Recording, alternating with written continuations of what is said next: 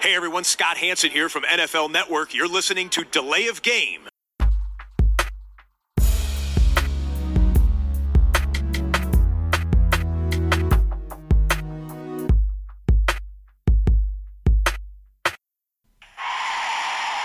of game. Offense. Five yard penalty. Repeat down. Repeat down. Repeat down. Repeat down.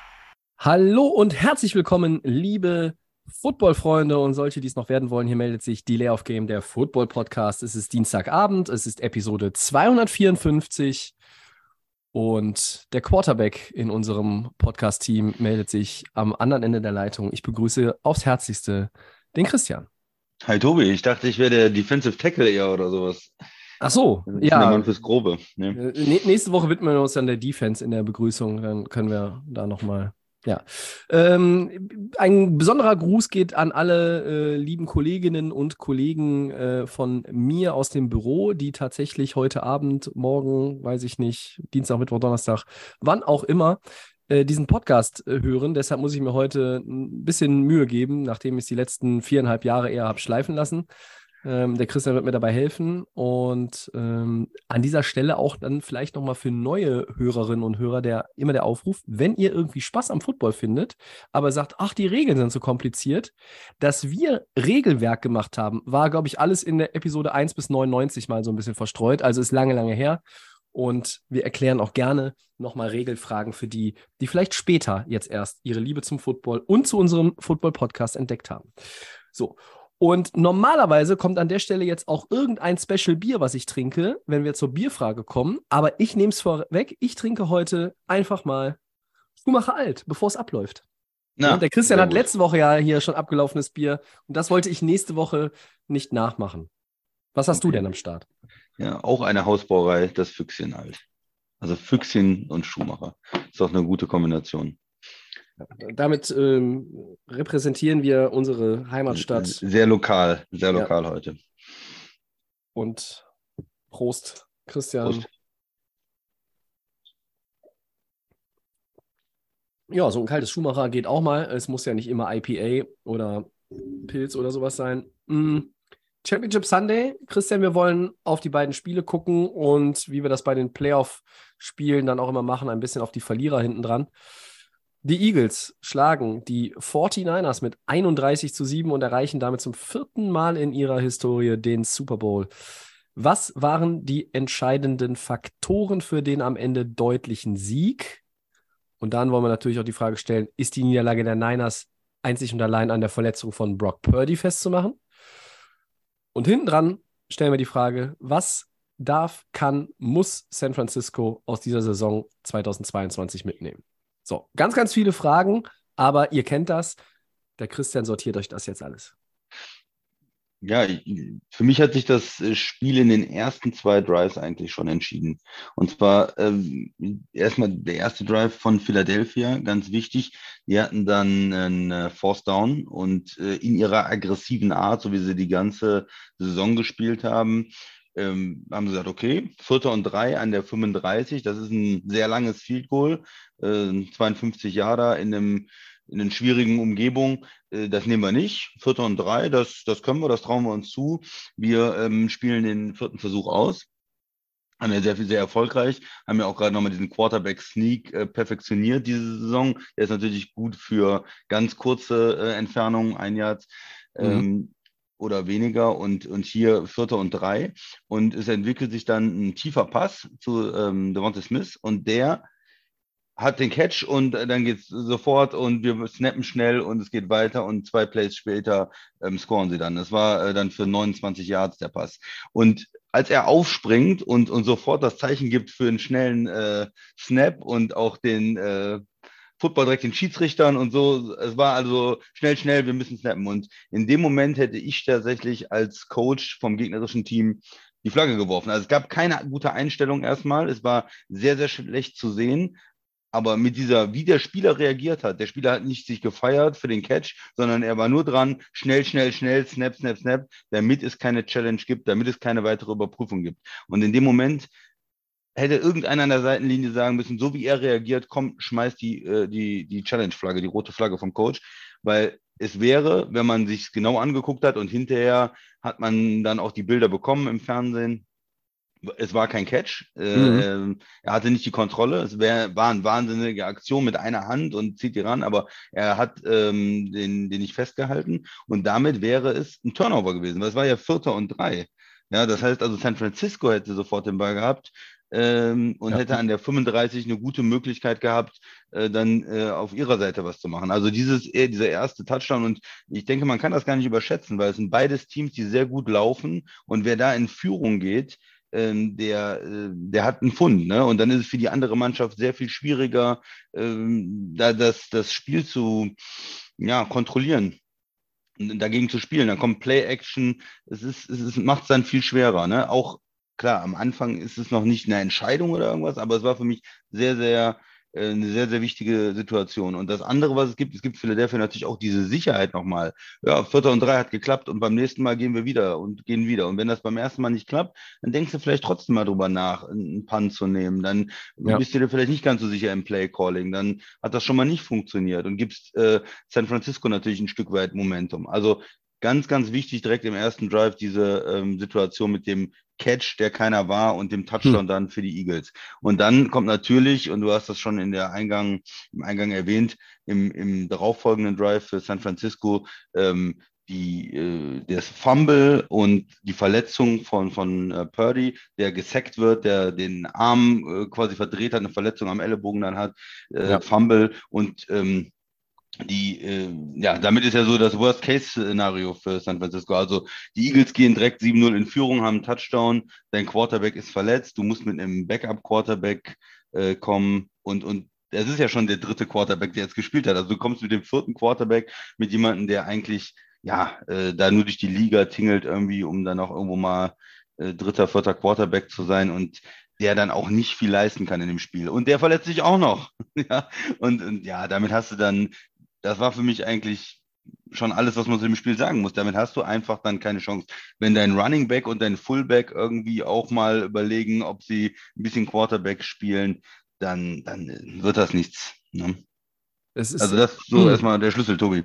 Wir hatten von vor äh, nicht allzu langer Zeit ja dieses äh, Szenario in Denver, ne, mit Kendall Hinton, dem äh, eigentlich als Receiver gelisteten Spieler, der dann auch Quarterback war, Emergency Quarterback, weil alle anderen, äh, war glaube ich noch, aber mit Corona, äh, entweder verletzt und oder Covid hatten und, und deshalb, äh, ja, nee, keiner spielen konnte, ist, mh, hat für mich sich auch so angefühlt, dass es dann äh, relativ früh eigentlich klar war, dass die 49ers nichts mehr ausrichten können. Ich muss aber schon auch ein bisschen differenzieren, äh, jetzt im Vergleich zu dir, weil ich das Gefühl hatte, nach diesem 7-7, dem, dem, diesem Drive, der eigentlich Ja, der komplette McCaffrey, Christian der, der McCaffrey, Touchdown, ja. ja, äh, McCaffrey-Drive war, der Running Back, äh, hat man so das Gefühl, ah, 7-7 und ne, vielleicht kann die Defense dieses Spiel irgendwie übernehmen. Und das war auch das, was, äh, was die äh, Play-by-Play-Announcer von, von Fox, was ähm, die das äh, NFC-Title-Game übertragen haben, was sie gesagt haben. Ähm, Bei Olsen war der, der Kommentator. genau, auch, ne? äh, Kevin Burkhardt, ne, glaube ich, ist der äh, Play-by-Play-Announcer und Greg Olson, der Der Analyst. Experte. Genau. Hm? Und da habe ich so gedacht, ah, okay, hm, die Eagles, jetzt müssen wir mal gucken, wie sie den Ball bewegen können jetzt in den nächsten Drive. Und da kam erstmal nichts. Und da habe ich so gedacht, naja, also wenn die Niners weiterhin so gut mit der Defense dagegen, sich dagegen stemmen, dann könnte dieses Spiel länger offen bleiben, als man eigentlich denkt. Naja, aber ähm, auch wenn der zweite, dritte und vierte Eagles Drive mit einem Punt geendet hat, ja, danach hat Philly noch zwei, zwei Touchdowns bis zur Pause erzielt. Die waren 21-7 vorne. Und mit dem Touchdown zum 28-7 Ende des dritten Quarters war das Spiel natürlich dann endgültig out of hand. Da sagt man, okay, wir haben viele Comebacks gesehen in den letzten Jahren, auch diese Saison verrückte Comebacks von diversen Teams. Aber da wusstest du, das geht nicht. Ähm, dann zwischenzeitlich, zu dem Zeitpunkt war ja dann schon Brock Purdy wieder drin, weil Johnson auch, auch kaputt war. Der war auch äh, mit, der, mit der Concussion war der draußen. Ja. Und, Purdy konnte aber nicht werfen im Konnte Prinzip nicht oder nicht werfen weiter und, als fünf ne? Yards oder so, ja. und du konntest dich halt so äh, einfach und, und billig auf, den, auf, dieses, auf die Run-Defense einstellen, dass da konnte eigentlich kaum was passieren. Ähm, aber, aber die Eagles haben halt auch gescored. Sie haben, haben diese, haben die Yards geholt, die sie, die sie machen. Und die 49ers, finde ich, können sich am Ende so gesehen ja kaum was vorwerfen. Ähm, also, was sie sich vorwerfen müssen, äh, oder lassen müssen, ist die, die Strafen. Ne? Ähm, Ja. Elf Penalties für 81 Yards.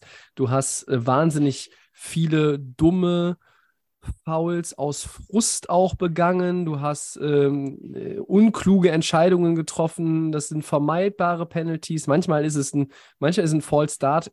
Sagt man jetzt, Tobi, das ist vielleicht auch eine ver- vermeidbarer, äh, äh, vermeidbare Strafe. Ja, natürlich schon, klar.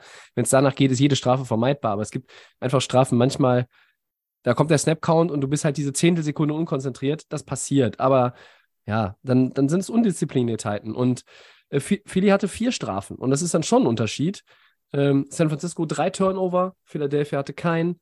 Und die Eagles haben halt auch 37,5 Minuten den Ball gehabt. Ähm, selbst wenn die 49ers irgendwie, ja, mehr Quarterbacks zur Verfügung gehabt hätten oder ähm, physisch gesunde Quarterbacks zur Verfügung gehabt hätten, äh, mit der, ja, Zeit, die du hattest, ist es halt auch dran schwierig. Die Eagles haben das Run-Game ans Laufen gekriegt. Ähm, ganz interessant fand ich übrigens noch, dass keiner der Philadelphia Eagles, abgesehen von Jalen Hurts, der jetzt mit 121 Passyards äh, auch keine Bäume ausgerissen hat, ähm, kein Eagle hatte mehr als 48 Yards einzeln gegen die 49ers. Das heißt, die haben alle irgendwie in Schach gehalten. Die haben den Sanders kontrolliert. Die haben, auch wenn er ein paar gute Läufe hatte, den anderen Running Back, den Gainwell kontrolliert. Sie haben die Receiver Smith und AJ Brown haben sie auch äh, mehr oder weniger in Schach gehalten. Das ist auch genau das, was zu erwarten war. Aber sie haben 31 Punkte abgegeben. Das lag an den Turnovern. Es lag daran, dass du keinen Quarterback mehr hattest. Ähm, und den streitbaren Call hatte ich mir auch aufgeschrieben. Ähm, oder, naja, den, den Fehler, muss man dann auch einfach sagen. Ähm, ja. Und die Dynamik des Spiels war mit der Verletzung von Brock Purdy eine ganz andere. Das ist ja, ist ja ganz klar.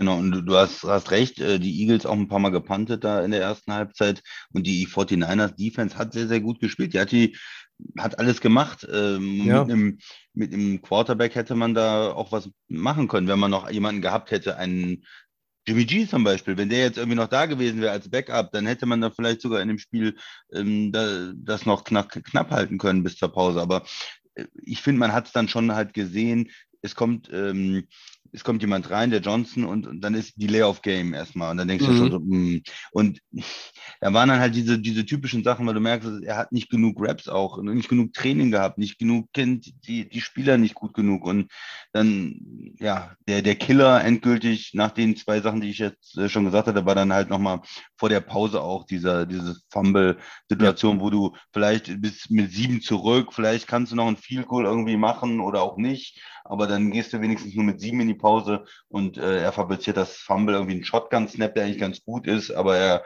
kriegt ihn nicht unter Kontrolle. Was mir dann auch, was mich auch irgendwie gestört hat, er ist dann auch nicht richtig draufgegangen auf, auf den Football und versucht ihn zu sichern, sondern es wird da so ein bisschen rumgeeiert und, und dann äh, ist äh, Philly da und, und die machen dann den Touchdown und mit 21-7 und, und du hast, hast halt auch keinen Quarterback, der dich mit, mit dem Passing-Game zurückführen kann. Ne? Die, die Eagles wissen, was kommt, es wird ganz viel gelaufen.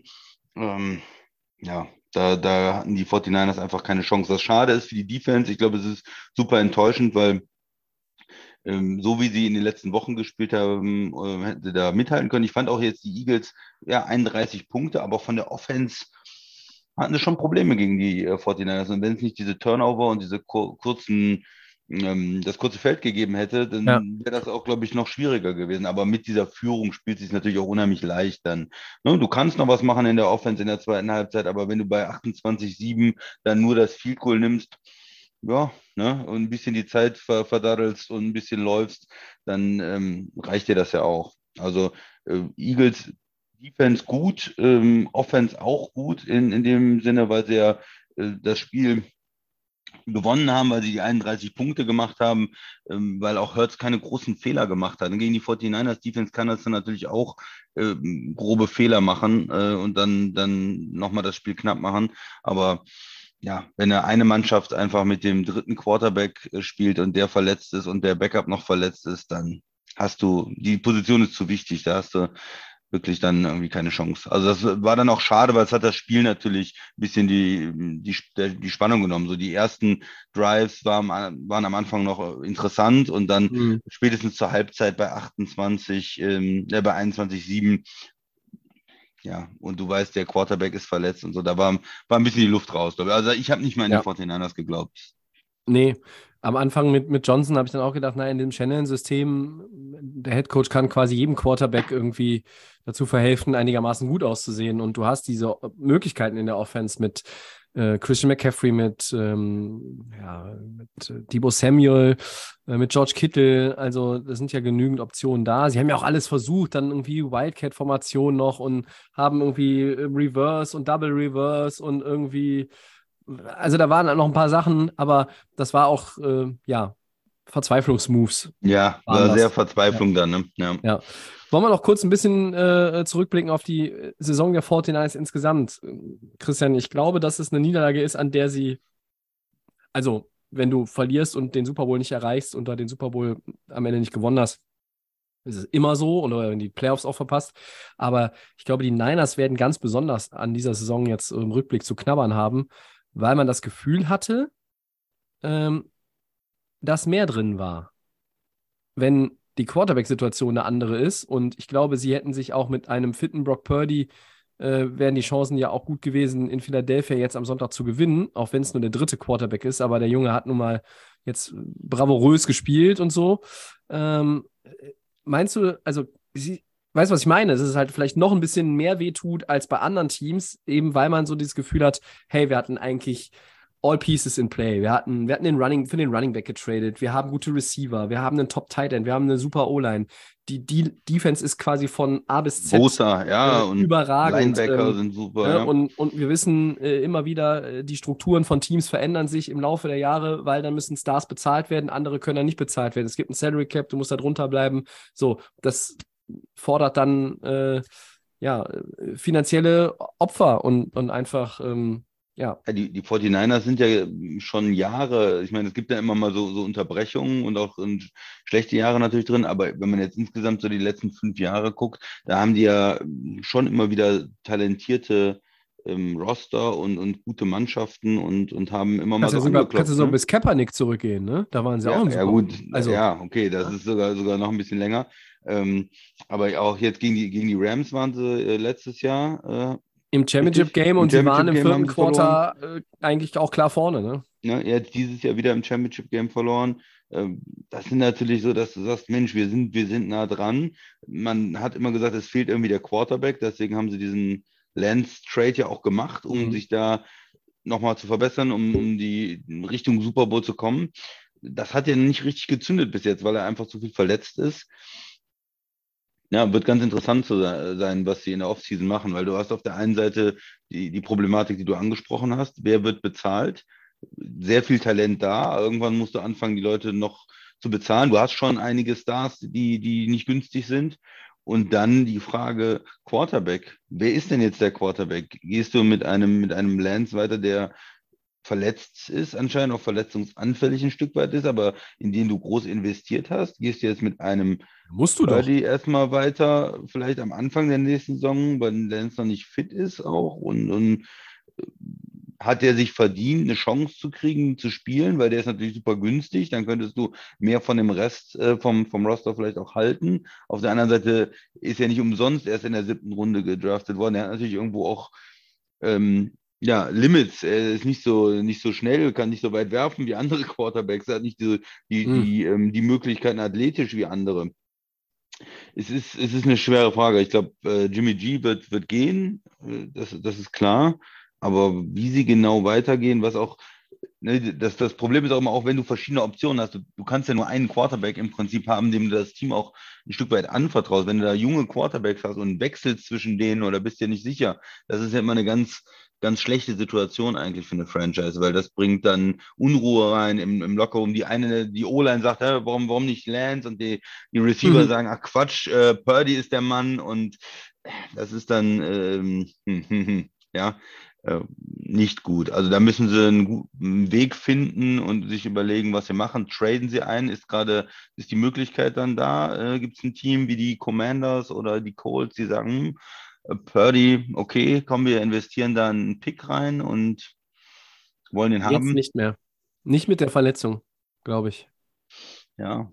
Ich weiß, ich weiß, nicht, wie schlimm ist was gerissen, ne? Ähm, ja, also es ist ähm, sechs Monate Pause, ne? Äh, Wenn es wenn sie es, äh, reparieren können, so war eben der Ausdruck, den ich gelesen habe, dann sind sechs Monate Pause. Wenn sie es restrukturieren müssen, dann äh, ist es quasi das, was es im Baseball als Tommy John Surgery bekannt ist. Und das ist eine ganz lange Ausfallzeit. Dann ist nicht fit zum Saisonstart und wann auch immer wieder fit. Und Krass. ich glaube, ich glaube, ein, ein Wegtraden von Purdy erübrigt sich jetzt eigentlich, weil wer möchte denn jetzt bei aller Liebe und Begeisterung für diesen jungen Quarterback, wer möchte denn jetzt für diesen äh, Spieler traden, der, wo mhm. du nicht jetzt nicht weißt und selbst wenn dann irgendwann klar ist, dass es diese sechs Monate Variante ist, der ist dann vielleicht zum Trainingscamp fit und das ist aber für jemanden, der dann irgendwie auf Quarterback-Suche ist und einen neuen Quarterback reinbringt, ist das die falsche Lösung. Garoppolo schließe ich mich an, Jimmy G wird weg sein. Ähm, und äh, eigentlich sind sie in meinen Augen dazu verpflichtet, Trey Lance sich anzugucken. Ähm, äh, man hört ein bisschen äh, rumort es, in der Küche es brodelt im Topf und äh, auf dem Topfdeckel äh, stehen die Initialien, Initialen TB und darunter eine 12, aber äh, ja, das wäre natürlich ja die andere, ganz andere. Möglichkeit. Ja, das ist ja, ja, dieses ewige Gerücht. Tom Brady spielt ja nochmal für äh, die 49ers ähm, in seiner Karriere, ist ja quasi sein Jugendteam, ne? Sein Lieblingsteam aus der Jugend. Mhm. Ähm, ich weiß es nicht. Ähm, mal abwarten. Es gibt viele Franchises, wo die Quarterback-Frage spannend ist und erstmal noch bleiben wird die nächsten Wochen. Haben wir schön was zu diskutieren im Podcast. Da freue ich mich doch schon richtig drauf.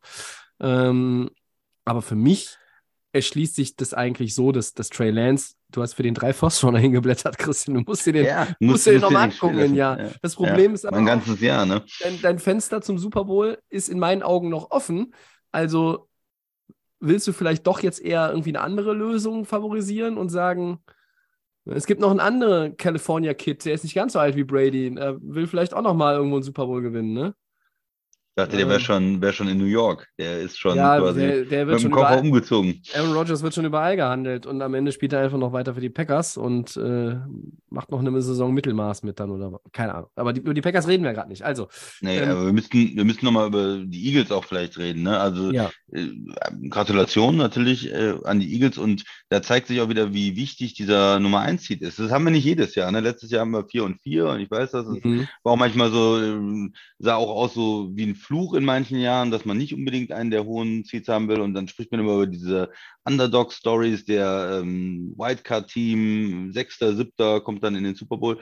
Aber es ist weiterhin attraktiv, die Nummer eins zu sein, einfach. Äh, die eine sehr gute Saison zu spielen und dann zu das sagen, Freilos so, zu haben. Wir haben das Freilos. Wir müssen dieses eine Extraspiel nicht machen. Da nimmt man eine ganze Menge ja, einfach Probleme, Varianz, auch Verletzungsprobleme raus. So. Und dann in der zweiten Woche haben sie New York bekommen, äh, haben die, haben das früh entschieden, das, äh, das Spiel. Ähm, ne, war schon auch zur Halbzeit eigentlich abgefrühstückt und ja. dann jetzt haben sie die 49ers bekommen. Haben ein bisschen Glück natürlich auch, dass der, dass dann für die, für die Eagles, dass der Quarterback sich verletzt und es damit eine einfache Sache wird. Auch da zur Halbzeit eigentlich schon alles so in, in, in trockenen Tüchern. Sie können das relativ ruhig zu Ende spielen. Und jetzt sind sie mit zwei leichten, relativ leichten, lockeren ja. Heimsiegen im Super Bowl. Aber sie haben sich das verdient, indem sie in der regulären Saison die ganze Zeit am Gas waren, in einem aggressiven Coach, der sagt, ich will gewinnen, ich spiele die Force Downs aus, ich will ähm, immer für den Touchdown gehen, eigentlich mit einer sehr, sehr guten O-Line. Und auch wenn es gegen die 49ers Defense sehr, sehr schwer war, weil die gut ist, haben sie es ja trotzdem, haben sie, sag ich mal, alles durchgedrückt, so habe ich das Gefühl. Ich habe, es war nicht immer schön, aber sie haben, sie haben genug gemacht mit der Offense. Und die Defense äh, hat ja, die können, die können gut spielen. Die haben die meisten Sex gehabt in der Saison. Mhm. Ähm, und das war dann natürlich auch ein Schlüsselspiel, ne? Also wenn man, ne, so ein Sack hat ja quasi das Spiel dann entschieden mit dem Fumble und der Verletzung vom Quarterback. Also da sieht man wieder, wie wichtig der Druck, Druck auf den Quarterback ist. Ich glaube, dass das auch wenig oder zu wenig Credit einfach in Philadelphia an äh, GM ist, glaube ich, Howie Roseman, ne? Ähm, ja. zu wenig Credit auch bekommt, ne? Weil sie waren letztes Jahr dann auch schon in den Playoffs, da konnten sie gegen Tampa ähm, gar keinen Fuß auf die Erde bringen. Aber Roseman hat es geschafft, ein richtig gutes Roster zu bauen und das, die Früchte können sie jetzt ernten. Ähm, klingt auch ein bisschen abgedroschen, schmeißen noch mal drei Euro in unser Delay of Game Phrasenschwein für, ist mir egal.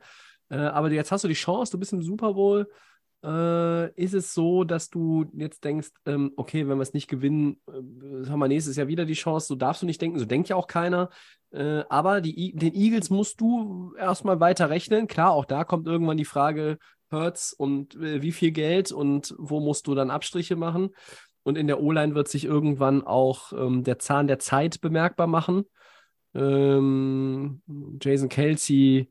Ja, ja, klar. Äh, Ja, Kelsey. äh, Irgendwann auch äh, Lane Johnson. Lane Johnson, ja. Ja, Und ab- aber äh, jetzt ist dieses Roster perfekt. Es ist perfekt gebaut. Die haben äh, auch für, für, ihr, für ihren Spielstil die richtigen Leute. Das ist auch alles aufeinander abgestimmt. Nick Sirianni hat im zweiten Jahr, ich fand ihn letztes Jahr schon, hat er gute Arbeit gemacht, dieses Jahr großartige Arbeit äh, verrichtet und äh, mit den Eagles, ja, muss man erstmal den, den Hut ziehen, NFC Champions zu werden. Da sagt man, ja, die AFC, die ist so loaded gewesen und vor der Saison und alleine haben wir hier ganze Podcasts über die AFC West geredet. Die war zum Weglaufen, die ganze Division eigentlich, mit Ausnahme der Chiefs.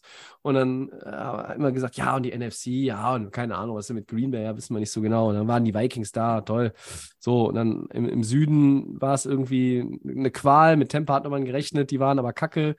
Und in der West, ja, da waren die Niners und die Seahawks haben überrascht und die Rams haben enttäuscht.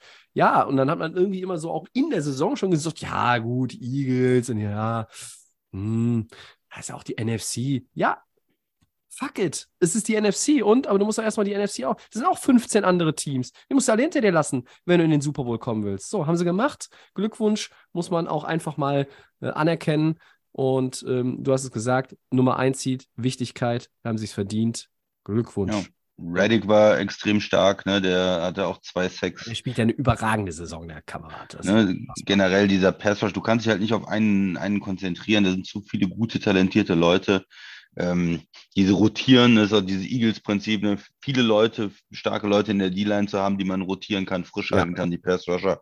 Das ist natürlich, ja, es ist nichts, nichts Neues, ne? aber es ist einfach, du, du musst die Leute halt immer wieder ranbringen, auch draften, ähm, wie, wie Jordan Davis, ähm, die investieren ja auch immer wieder dann in die D-Line, aber auch Veteranen, Mhm. ähm, wie Sue zum Beispiel oder so und ähm, Brandon Graham. Also da laufen eine ganze Menge Leute rum, mh, auch, auch Sweat, die schwer eins gegen eins einfach zu verteidigen sind. Ne? Und, und wenn du Ja. drei von solchen Leuten hast oder vier und die sind auch noch relativ frisch, weil die schon zweimal gewechselt haben in dem Drive, dann spielst du eins gegen eins dann als Guard gegen so jemanden und verlierst das Matchup. ah, Und, und dann gibt es den Sack oder im schlimmsten Fall dann sogar den Fumble und die Verletzung für den Quarterback. Und vielleicht noch eine Sache, was auch absolut gezündet hat, war ja die Verpflichtung der Corner. Eagles waren ja jahrelang auch auf Corner schlecht, in der Secondary nicht so gut.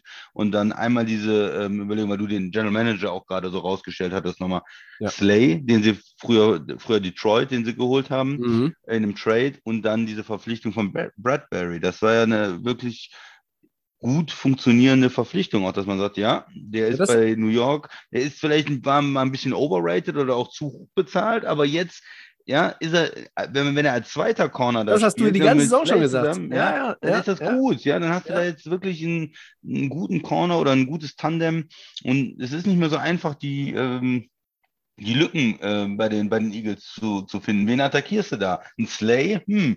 Ein, Bradbury oder ein Gardner Johnson? Die spielen alle gut. Ja? Ja, da ist kein einfaches. Matchup, wo, äh, was du dir rauspicken kannst. Und in der D-Line ähm, auch nicht. Und das ist dieses, es ist einfach, und das wird, wir sprechen jetzt gleich über Kansas City auch, hier ist es einfach dieses Roster, wo du was in der Breite einfach extrem gut ist. Äh, Mhm. Ob das in der Offense ist mit den Receivern, mit der O-Line, ähm, Running Backs äh, und in der Defense vorne in der Front oder auch in der Secondary. Das heißt, es ist ein unheimlich tiefes Team einfach.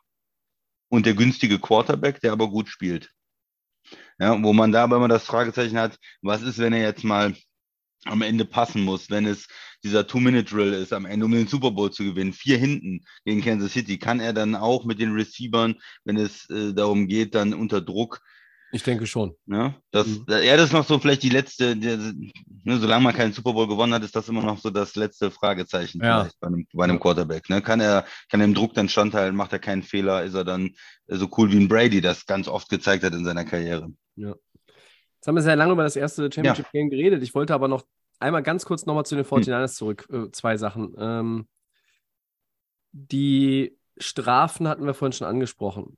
Ich Mhm. weiß nicht, wie du es empfunden hast, Christian, aber ich fand es auch, es war ja auch ein bisschen chippy dann phasenweise so am Ende, ne? Ja. Äh, mit, mit Trent Williams, der ejected wurde da für seinen Schubser, äh, völlig zu Recht auch äh, rausgeschmissen worden ist. Ich fand, die 49ers haben dann auch, klar bist du frustriert, äh, aber ich habe in den letzten Jahren in den Championship Games eigentlich weniger solche Aktionen gesehen und ich fand schon auch so ein bisschen, naja, es waren schlechte Verlierer, so ein bisschen, fand ich. Also, verlieren tut keiner gerne, ist klar, aber ähm, ich sehe dann in solchen Spielen, ähm, weiß ich nicht, entweder, dass du halt noch alles versuchst, weil es auch meistens enger ist als da, das kommt dann natürlich auch noch irgendwie da rein in die Gleichung, aber dass du einfach, du spielst es halt anständig zu Ende und gratulierst hinter dem Gegner und gehst in die Kabine und kannst meinetwegen die Kabine zerlegen, aber dass du irgendwie versuchst, äh, die Eagle-Sideline dann noch halb zu zerlegen, weiß ich nicht, fand ich irgendwie ein bisschen, fand ich unglücklich. Weiß nicht, wie Mhm. du es. Mhm. Oder, oder Ja. bewertet das so hoch?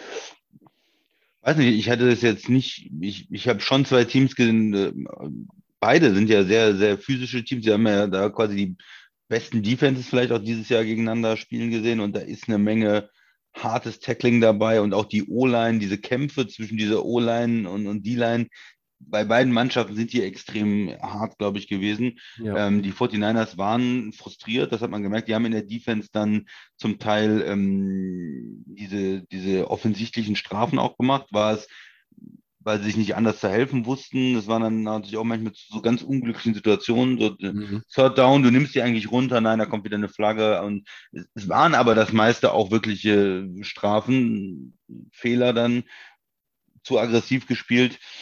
Ja, ist, ist das dann schlechter Verlierer? Es gab, es gab diese, diese, diese Schubserei, diese, dieser Massenauflauf. Die Schiedsrichter haben, finde ich, ganz cool reagiert, haben gesagt, bei aller wieder zu den Seitenlinien so, die zwei Spieler, Ja. die sind jetzt ejected. Und ja, ich, ich fand, äh, man muss ja auch sehen, was auf dem Spiel steht. Ne? Es geht um den Super Bowl und dass da sehr viele Emotionen dabei sind, auch bei so jemanden wie Williams, der ja schon wirklich lange dabei ist, äh, früher in Washington nie, nie was gewonnen hat und, und jetzt mal die Chance hat, da in den Super Bowl zu kommen im zweiten Jahr in Folge, dass da vielleicht auch, ähm, ja, Emotionen dann überkochen. Ja, Schön gut, ist nicht. der- es der gibt, es gibt vielleicht bessere Verlierer, ne? aber Der, ähm, der ist Rams-Fan sieht es natürlich dann noch ein bisschen kritischer vielleicht, ja. Ich fand es noch irgendwo im Niners, Rahmen. Ja, ich fand es noch im Rahmen. Ja. Ähm, wa- was nicht so ganz im Rahmen war, fand ich, äh, war dann, was Nick Bosa wohl noch außerhalb des Stadions sich geleistet hat. Ne? Ich weiß nicht, ob du es mitbekommen hast. Da war noch irgendwie eine Diskussion mit einem Fan, vermutlich Philly-Fan, und dann hat er zu der Frau irgendwie gesagt, ähm, I'm rich and you're broke. So, und das ist noch okay, das kann man sagen. Äh, aber wenn es, wenn es, also es war wohl tatsächlich so, wenn er Bitch hinten dran äh, ge, geklebt hat an, den, an, den, an die Aussage, dann geht es halt gar nicht. Aber gut.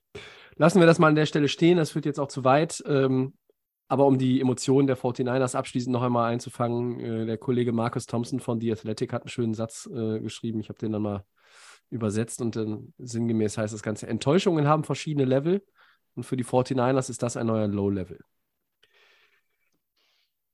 Und das passt, glaube ich, das beschreibt es ganz gut. Ja, du fühlst dich einfach super hilflos dann, ne? Wenn dein Quarterback steht an der Seitenlinie und du willst ihn, aber er kann nicht werfen und der nächste Ja. ist auch kaputt und ja, du bist einfach hilflos dann in der Situation. Christian, du du hast kannst nicht es- noch das einen ist- einwechseln, ne? Du, du hast seit der Umstellung auf Winterzeit nicht mehr verloren. Also ich meine, du, du gehst ja. auch da rein und äh, bist irgendwie vier Meter groß und, und, und zweieinhalb Meter breit und sagst, äh, ihr müsst eher erstmal uns irgendwie schlagen. Wir spielen mit dem dritten Quarterback und haben hier zehn Wochen lang alle nass gemacht. Ja?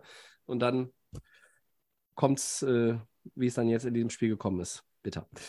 So, Das interessantere Spiel, das war das zweite eigentlich noch, ja, bitte sehr. weil es äh, natürlich ein bisschen, ein bisschen enger war.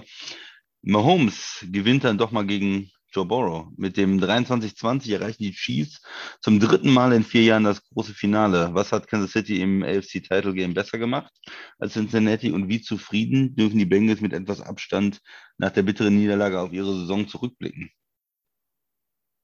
Ja, ich blicke erstmal aufs Spiel. Ähm, Und aus meiner Sicht hat Kansas City gar nicht so viel entscheidend besser gemacht als die Bengals. Es waren, die waren zwar entweder vorne oder das Spiel schon unentschieden und Cincinnati war nie vorne, aber äh, wenn man was rauspicken muss, ja, sie haben halt einen Turnover weniger gehabt.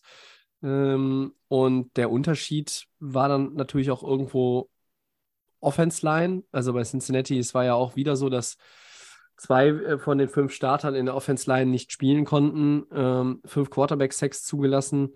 Und ich fand, die Chiefs waren auch im einen oder anderen Drive etwas konsequenter, so im, im Zu-Ende-Spielen. Es war jetzt kein, es war insgesamt nicht das Spiel, was vielleicht einige erwartet haben, dass das irgendwie beide Teams in den 30ern scoren und dass es irgendwie vielleicht so ein bisschen wie letztes Jahr mit ähm, den Chiefs und den Bills nochmal irgendwie dreimal irgendwie Lead Change in den letzten zwei Minuten oder sowas. Nee, das war das alles nicht. Ich fand es trotzdem mal ein gutes Footballspiel. Ähm, gute Footballspiele zwischen solchen Teams können auch mal 23-20 ausgehen, weil sie hatten, das, das Spiel hatte ganz viele Geschichten, finde ich. Ähm, es hätte in beide Richtungen ausgehen können. Ähm, Joe Burrow hat zwei Interceptions geworfen. Ähm, auch, ja, teilweise das Timing irgendwie nicht so richtig stimmt, hatte ich das Gefühl. Die Chiefs haben ein gutes Spiel gemacht. Patrick Mahomes sah besser aus, als ich das erwartet hatte. Es gab ja, ähm, ja. immer wieder diese Status-Updates letzte Woche, nachdem er da angeschlagen war im, im Spiel zuvor, ähm, in dem Spiel in, den, in der Divisional Round und dann, ja, er ist fit und good to go und full practice und was man alles gelesen hat. Und ich habe immer dieses ganze Wochenende gesagt, bis zu dem Spiel, das könnt ihr mir alle verkaufen, aber ich, ich, ich glaube das nicht so richtig. Der ist doch eingeschränkt. Und sie haben es aber auch irgendwie, wenn, haben sie es ganz gut verpackt, weil äh, das jetzt für mich nicht ganz so ersichtlich war. Sie haben vielleicht ein bisschen weniger auf seine Mobilität gesetzt, aber sie hatten auch eine ganze Woche Zeit, den Gameplan so vorzubereiten, dass das, dass das passt fand ich. Also einfach mehr aus der Pocket heraus und, und nicht irgendwie Rollout und nicht irgendwie äh, vielleicht irgendwie ein Option Play und irgendwie gucken, was bietet mir die Defense an, sondern nein, die haben das gespielt, was, also sie haben das durchgezogen ähm, und dann war am Ende aber irgendwie so dieses 2013 für die Chiefs, steht 2020 und plötzlich irgendwie hat man das Gefühl, ah, Cincinnati, die sind, die sind nie weg gewesen in dem Spiel. Kommen die jetzt? Können die jetzt irgendwie vielleicht mal in Führung gehen? Wenn die in Führung gehen, könnte das vielleicht sogar schon ein entscheidender Faktor sein. Und 2,30 vor Ende haben sie den Ball, zugegebenermaßen an der eigenen 6. Aber da habe ich gedacht, okay. Joey Burrow, der Mann mit dem, mit dem großen Swag, der hat jetzt hier noch einen, äh, den er aus dem Zylinder zaubert und bringt sie, bringt zumindest irgendwie halb übers Feld für Field Goal Range. Naja, und das ist aber nicht passiert. Sie müssen panten. Äh, und dann kommt dieser Lauf von Mahomes und sie waren, hatten ja nicht mehr viel Zeit, die Chiefs, und sie hatten noch wirklich einige Yards zu gehen und Harrison Butker traue ich momentan viel zu, aber alles über 55 Yards auf keinen Fall. Dafür hat er auch mit einer zu beschissene Saison gespielt, der Kicker. Und dann gibt es diesen Schubser, der natürlich zu spät war, der an dem Seitenaus war von Joseph Osai, dem, dem Defender der Bengals. Und das ist eine 15-Yard-Strafe. Das haben die Schiedsrichter absolut richtig entschieden, so bitter es ist. Und das ist der das ist dann der, der Decider. So gibt es keine Overtime, in der Cincinnati auf jeden Fall noch mindestens einmal den Ball bekommen hätte, sondern es gibt das Field Goal, das Butker dann macht. Ich weiß jetzt gar nicht mehr, waren es 48 Yards, waren es 45. 45 Yards. So, und das macht er dann. Und das ist es dann gewesen. Und dann denke ich so, wow, was für ein abgefuckter Weg, um so ein Spiel zu verlieren. Und das ist, das ist ganz, ganz bitter und ähm, ich finde, es ist man kann es daran festmachen. Ich, ich möchte es nicht zwingend an diesem Play festmachen. Man kann auch sagen, naja, Cincinnati hat vorher auch zwei Interceptions gehabt, die haben ähm, vielleicht auch irgendwie einmal zu wenig die Chiefs gestoppt. Also ansetzen kannst du ja an ganz verschiedenen Stellen. Ähm, aber es fühlte sich natürlich so an, als hättest du eine riesen, riesen Chance vertan. Hm. Christian, was hast du in dem Spiel noch beobachtet? Ja, also erstmal, was du gesagt hast, ähm, Mahomes Riesenrespekt. Also mit so einer Verletzung, wie er gespielt hat, du hast manchmal zwischendurch hat er ein bisschen gehumpelt und er war natürlich nicht so, nicht so viel gelaufen, hat nicht so viel gemacht, ähm, wie sonst nicht so dynamisch, aber es hat sein Spiel nicht fundamental beeinflusst. Man hatte nicht. Weil sie darauf abgestimmt haben. Ne, dass er, ähm, dass wir jetzt einen Mahomes haben, der nur 60, 70 Prozent ist, sondern wir haben vielleicht einen Mahomes gesehen, der 90 Prozent hatte. Ne? So, also es fehlte, fehlte natürlich ein bisschen was, auch mit den Läufen, aber ich habe ihn gut gesehen und durch so eine Verletzung zu spielen, das ist schon, schon tough. Also Respekt erstmal für ihn. Ähm, in der ersten Halbzeit, ich hatte genau dieses Gefühl, für Cincinnati lief doch eigentlich nichts gut in der ersten Halbzeit. Die haben jede Menge ja. Sex kassiert in den ersten Drives, drei Sex, glaube ich, in den ersten zwei Drives schon. Ähm, die hatten dann äh, die Interception und am Ende bist du nur sieben hinten. Äh, du hattest null, null Yards Total Offense nach dem ersten Quarter aufgrund der Quarterback-Sex. Ja. Und du, du, bist nur sieben hinten, weil Kansas City auch wieder zwei Field Goals hat, ähm, auch einmal aus einer guten, ähm, guten Situation nach der Interception, drei Plays, null Yards und dann doch panten musste und, und keine, das nicht ausnutzt sozusagen und die Defense äh, von Cincinnati auch gut gespielt hat.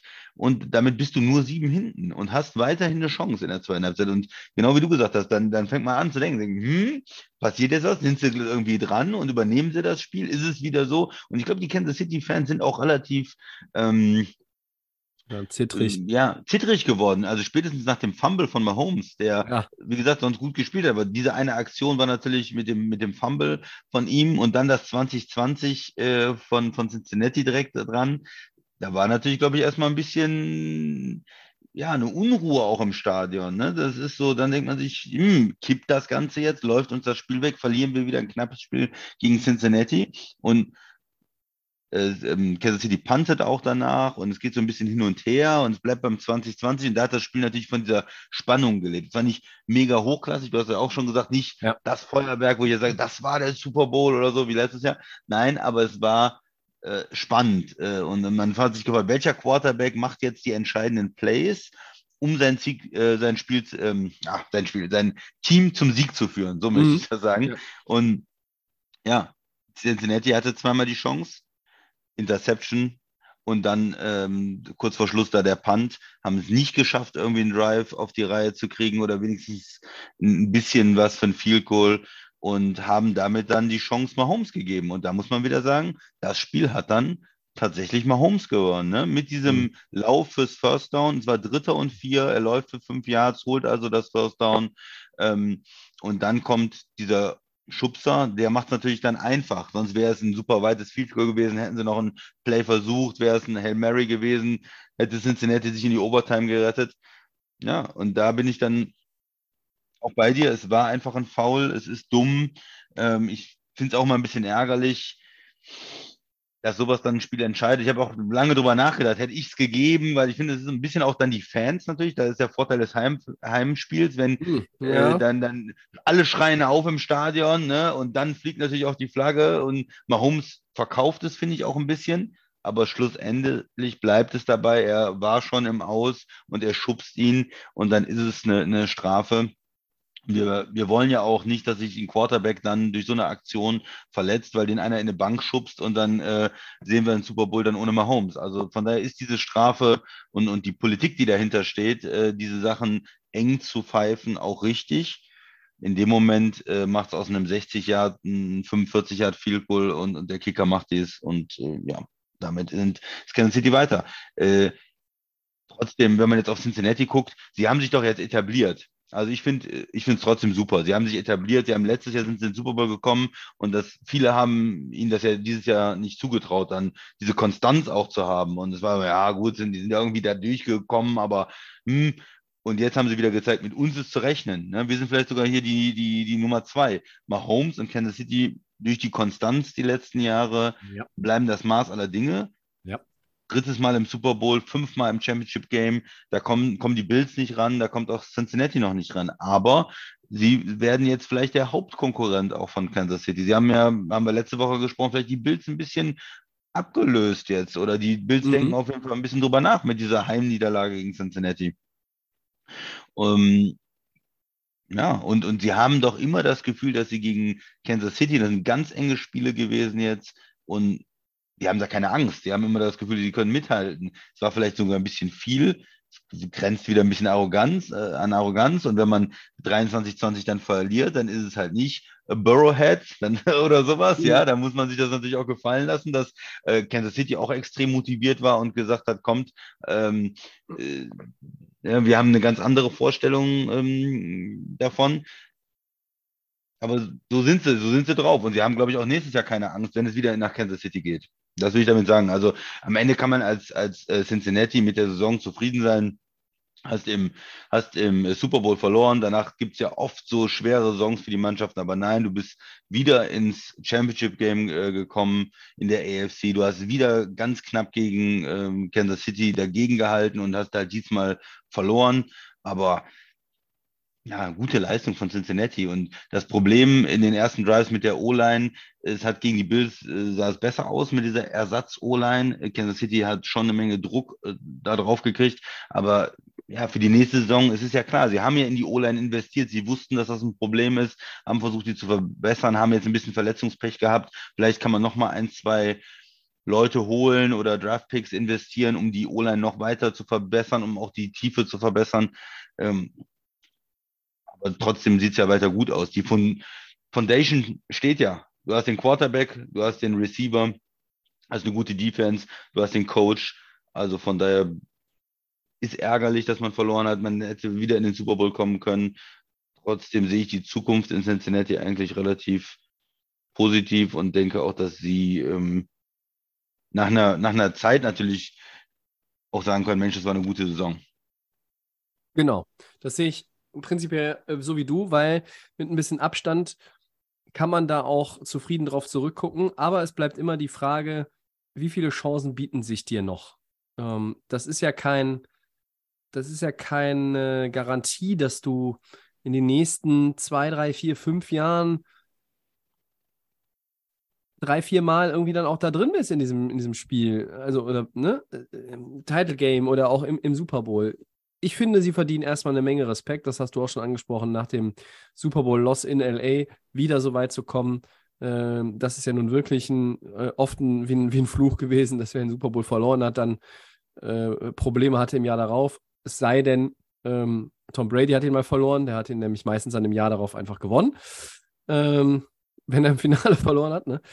Aber Brady. ja, jetzt steht man natürlich bei den Bengals erstmal so äh, da, guckt auf die Saison und sagt, naja, warum sollen wir uns denn jetzt darüber freuen, was wir erreicht haben? Der Start war durchwachsen, da hat man so diesen Super Bowl Hangover irgendwie schon wieder auch äh, rausgekramt und dann haben sie aber Spiel um Spiel gewonnen.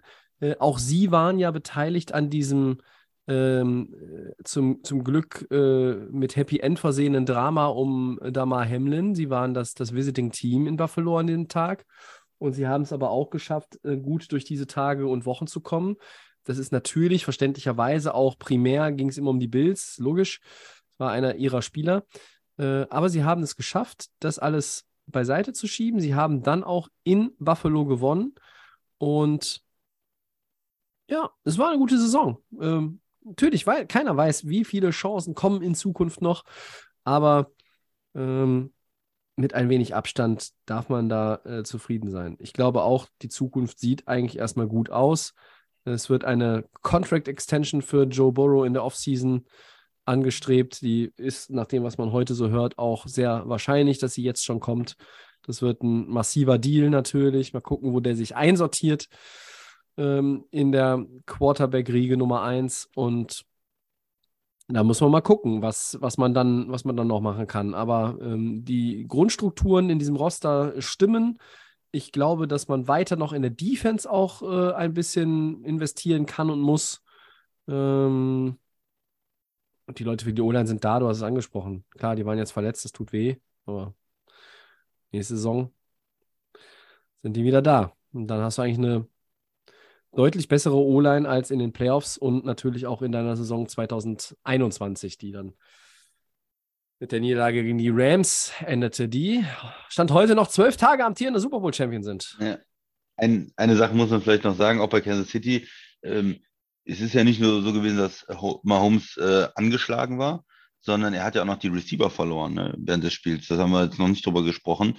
Äh, verschiedene Leute, die verletzt waren dann. Äh, vor der Saison natürlich kein Tarek Hill mehr, aber dann auch äh, Tony, Hartman, ähm, Juju war auch verletzt. Also da waren ja verschiedene Receiver, die ausgefallen sind. Und er hat das Spiel mit Waldes Scantling auch gewonnen. Ne? Der hatte 616 einen Touchdown. Ja, und äh, das war, glaube ich, sein, sein bestes Spiel in, in Kansas City mhm. jetzt in so einem wichtigen Spiel dann so zu explodieren, als einer der Optionen ähm, geholt äh, vor der Saison. Sie haben ja so ein bisschen auf Masse statt Klasse gesetzt. Die haben auch Klasse, die Spieler. Ne? Das jetzt, ja, das, das kann man heißen, so nennen. Sie haben, ja. sie, haben, sie haben jetzt nicht einen äh, Davante Adams geholt, sondern sie haben ja gesagt, so ein bisschen, ja, wir stellen uns ein bisschen breiter auf. Ne? Wir haben jetzt vielleicht mehrere Nummer zwei, Nummer drei Receiver, verschiedene variable Optionen für Mahomes und unser bester Receiver ist eigentlich Kelsey. So, und die Receiver kommen erstmal irgendwo danach und sortieren sich dann ein.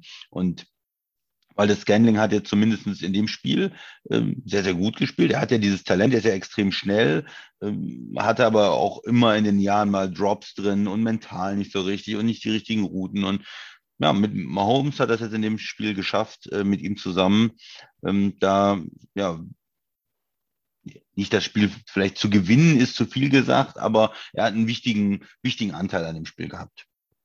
Ja. Okay.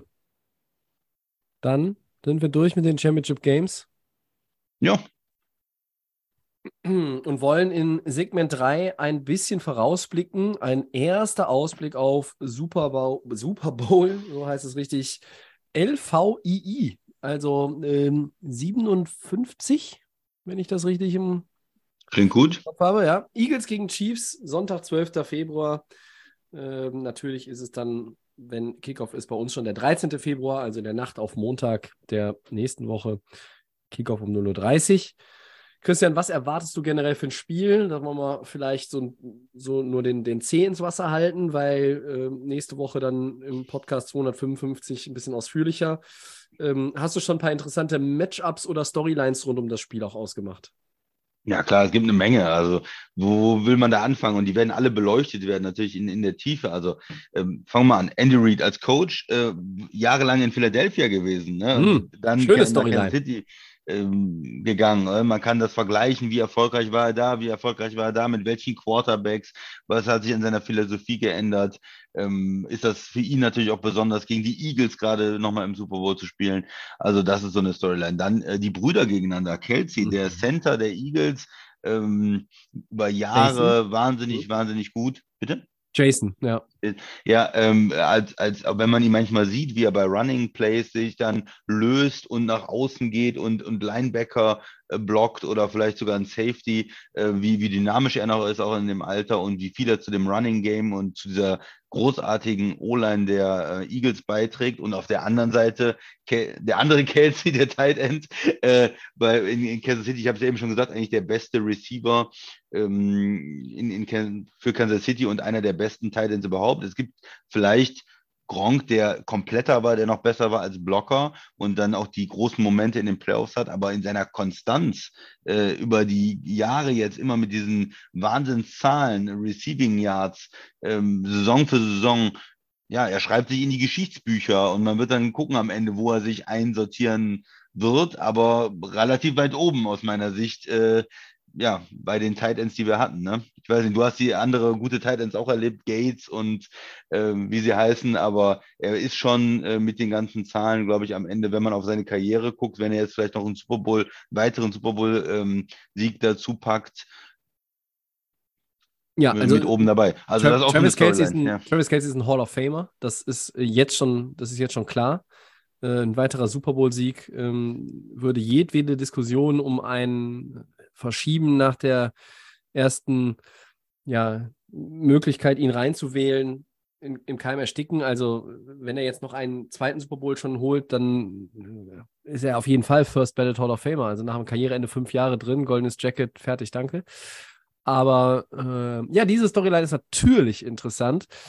Es ist für viele auch interessant, wobei man da ein bisschen differenziert auch drauf gucken darf. Ähm, zwei afroamerikanische Quarterbacks, die sich gegenüberstehen im Super Bowl als Starter. Das gab es auch noch nie. Andy Reid wurde jetzt schon darauf angesprochen äh, am Montag und er sagte: Ach, wisst ihr, Leute, ich so achte gar nicht drauf. Ich gucke eigentlich, eigentlich, nur darauf, äh, was das für Typen sind und wie die spielen.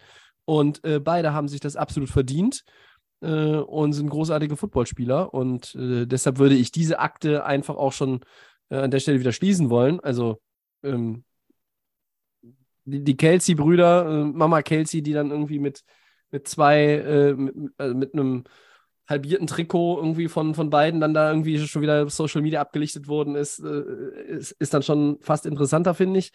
Ähm, und am Ende muss man einfach auf die gesamten Teams gucken. Wir werden da nächste Woche ein bisschen tiefer reingehen. Äh, aber das sind die Storylines, die, die interessant sind. Ich möchte auch äh, mal vielleicht das eine oder andere Matchup bringen. Irgendwie, was ist denn mit Devonta Smith oder AJ Brown gegen äh, Snead, den Corner? Der ist ja auch verletzt jetzt gewesen in dem Spiel. Kansas City hat ihn auch verloren im Championship Game. Ist ja beim Super Bowl fit. Andy Reid sagt, naja, wir tun alles, was man halt so sagt, äh, 13 Tage vor dem Spiel. Wir tun alles, äh, wenn er spielt, geil. Und wenn er nicht spielt, müssen wir andere Lösungen finden. Klar, was soll er sonst sagen? Ähm, das ist natürlich schon mal interessant. Auch, wie kann die Chiefs Defense mit zum Beispiel Chris Jones, der richtig gut in Form ist, wie können die den Gut Run stoppen? hat, ne? ne? Ja, zwei Sacks hatte, glaube ich.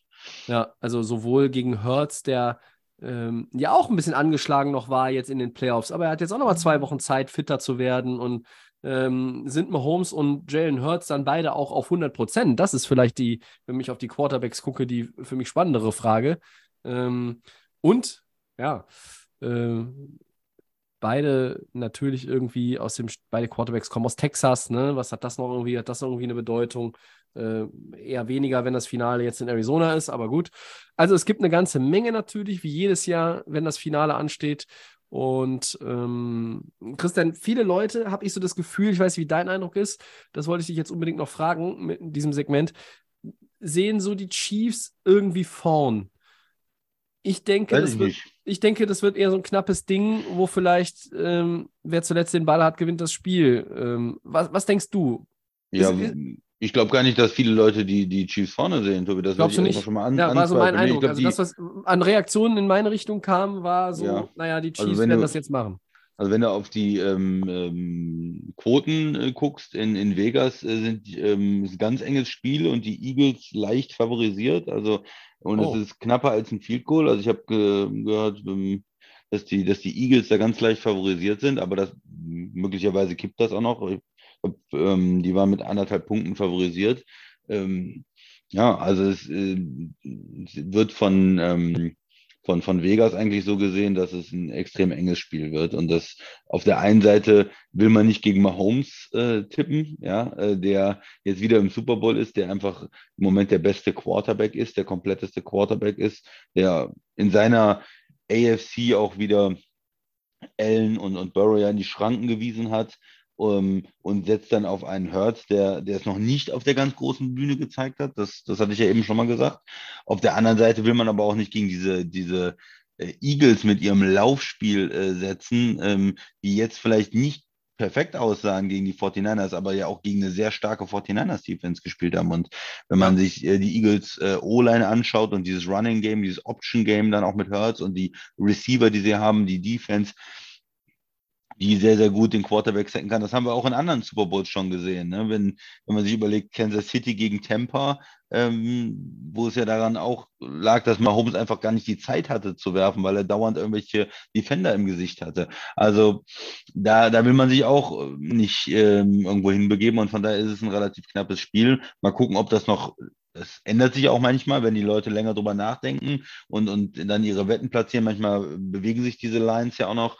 Äh, Vielleicht wird am Ende auch Kansas City ganz leicht favorisiert sein, aber im Moment ist es äh, zumindest nicht so, dass, glaube ich, allgemein davon ausgegangen wird, dass Kansas City unbedingt gewinnt. Es ist wirklich dieses Team, Tiefe vom, vom Roster und, und junger Quarterback gegen den Star Mahomes muss es richten, so ungefähr. Er hat zwei Wochen jetzt auch nochmal Zeit, um seinen Gesundheitszustand natürlich zu verbessern.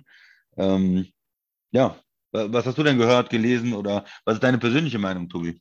Ja, ich- erstmal möchte ich da nochmal vielleicht ein bisschen klarstellen, die, also die ersten Reaktionen, die von, von Leuten in meine Richtung geflattert sind, sind so, ah ja gut, die Chiefs sind jetzt aber irgendwie, wir werden es ja wohl gewinnen. Und ähm, ich glaube, dass das noch ein bisschen ausgeglichener in der Diskussion wäre, wenn es Eagles gegen Bengals geworden wäre. War so mein Gedanke Sonntag auf Montag dann auch, als die Spiele zu Ende waren. Ähm, ich glaube, dass es sehr ausgeglichen wird. Ähm, beide Teams haben natürlich so ein bisschen äh, andere Herangehensweise, glaube ich. Und die, der Vorteil, den ich bei den Chiefs sehe, ich sehe sie leicht im Vorteil. Ich sehe die Chiefs leicht vorne. Äh, aber ich bin weit weg davon zu sagen, ähm, dass, es, dass es am Ende mehr als ein Field Goal oder Touchdown ist. Ähm, warum? Ja, die sind irgendwie so dieses äh, Been there, done that, ne? Also sie waren schon mal da. Ähm, Mehrma mehrmals in den letzten Jahren, auch mit fast demselben Personal. Klar, die Receiver sind jetzt neu dazugekommen, aber ein Kelsey, ein ähm, Mahomes, Leute in der Defense, äh, auch viele Coaches, gerade auch ähm, Eric Bienemy, der Offensive Coordinator, auch Andy Reid als Head Coach äh, sowieso, aber äh, die, die kennen das alles. Die wissen, auf was sie sich einstellen müssen, medial, äh, der Funk, der Punk, der da abgeht, der, der ganze Wahnsinn über jetzt die eine Woche noch, wo du zu Hause bist und dann die Woche, wo du vor Ort bist und wirklich ja, du trainierst, aber du bist halt auch ständig unter Beobachtung. Du musst tausendmal dieselben Fragen beantworten. Es ist immer und immer wieder dasselbe. Media Night, ähm, Team Availability. Du musst immer und immer wieder dieselben Fragen beantworten. Und du bist trotzdem irgendwo in deinem Tunnel drin. Du musst deine, deine Routine irgendwie auch weiterhin durchziehen. Es ist alles nicht so einfach und das ist bei den Eagles, haben der Quarterback noch nicht gesehen, das hat der Headcoach noch nicht gesehen, das hat AJ Brown nicht gesehen, das hat ähm, auch Devonta Smith noch nicht gesehen. Und ja, natürlich, so Leute wie Jason Kelsey, die können da, oder Lane Johnson, die, die wissen, wie das ist. Ja, mal gucken, was dabei am Ende rauskommt. Ähm, ein Punkt noch, warum es auch ein, einfach für beide Teams sich unheimlich gut anfühlt, jetzt auch nochmal und nochmal ein bisschen mehr Selbstvertrauen, als du ohnehin schon haben müsstest für diese äh, kommenden zwei Wochen. Das waren Siege, die irgendwie im Title Game, die geben den besonderen Boost. Warum? Weil Kansas City hat endlich Cincinnati mit Joe Burrow geschlagen. Ja. Dieses Gelaber, Burrowhead und Joe Burrow owns Mahomes und so weiter, weggewischt.